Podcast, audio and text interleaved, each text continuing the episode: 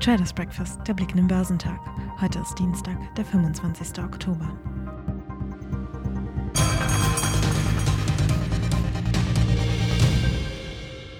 Die Aktienmärkte konnten sich zuletzt trotz steigender Zinsen von ihren Jahrestiefs erholen, schrieb die Investmentbank Bärenberg. Erstens sei die Saison der Quartalsberichte der Unternehmen besser angelaufen als von den Pessimisten erwartet. Zweitens sei die Stimmung an den Märkten schon extrem negativ. Und schließlich beginne bald die Phase der Aktienrückkäufe von Unternehmen. Keinen Rückenwind gab es von der Konjunktur.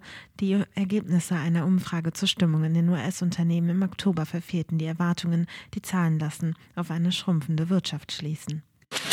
Die Aktien im asiatisch-pazifischen Raum stiegen am Dienstag im frühen Handel, nachdem die Wall Street zum zweiten Mal in Folge im Plus notierte. Der Hang-Index in Hongkong und chinesische Technologiewerte in den USA gaben zu Wochenbeginn stark nach, da sich die Stimmung der Anleger nach dem Abschluss des chinesischen Parteikongresses und der Veröffentlichung einer Reihe von verspäteten Wirtschaftsdaten umkehrte. Der Nikkei legte um 0,7 Prozent zu. In Australien stieg der S&P ASX 200 um 0,5 Prozent. Der südkoreanische Kospi lag knapp über der Nulllinie. An den US-Börsen ist der Start in die neue Woche geglückt.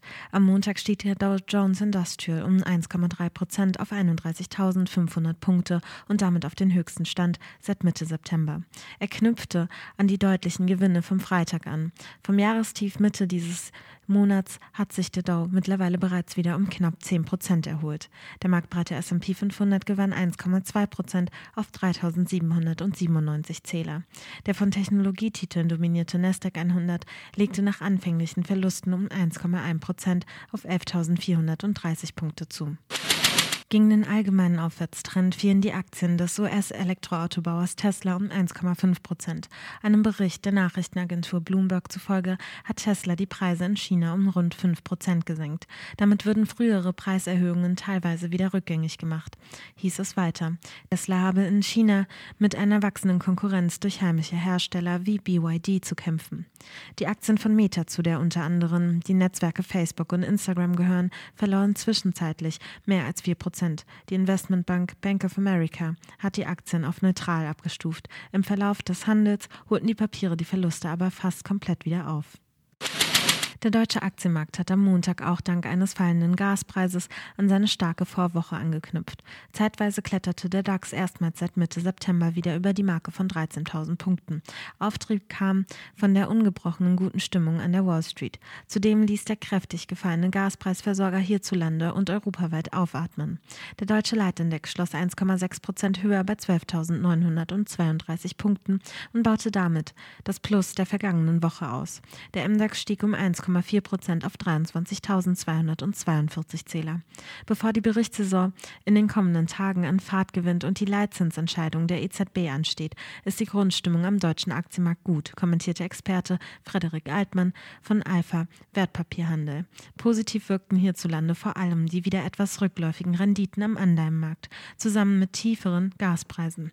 Hinzu kommt eine Rede des französischen Präsidenten Emmanuel Macron, der Chancen für Frieden in der Ukraine sieht. Im DAX setzen sich vor dem Hintergrund gesunkener Gaspreise die Aktien von RWE und E.ON an die Spitze. Sie stiegen um 4 bzw. gut 3 Prozent. Zudem profitierten hiesige Unternehmen, die für ihre Produktion von Gas abhängig sind, darunter etwa Aktien aus der Chemie- und Industriebranche. Heute wird der IFO Geschäftsklimaindex, das wichtigste deutsche Konjunkturbarometer, veröffentlicht. Erwartet wird ein leichter Rückgang von 84,3 auf 83,3 Punkte.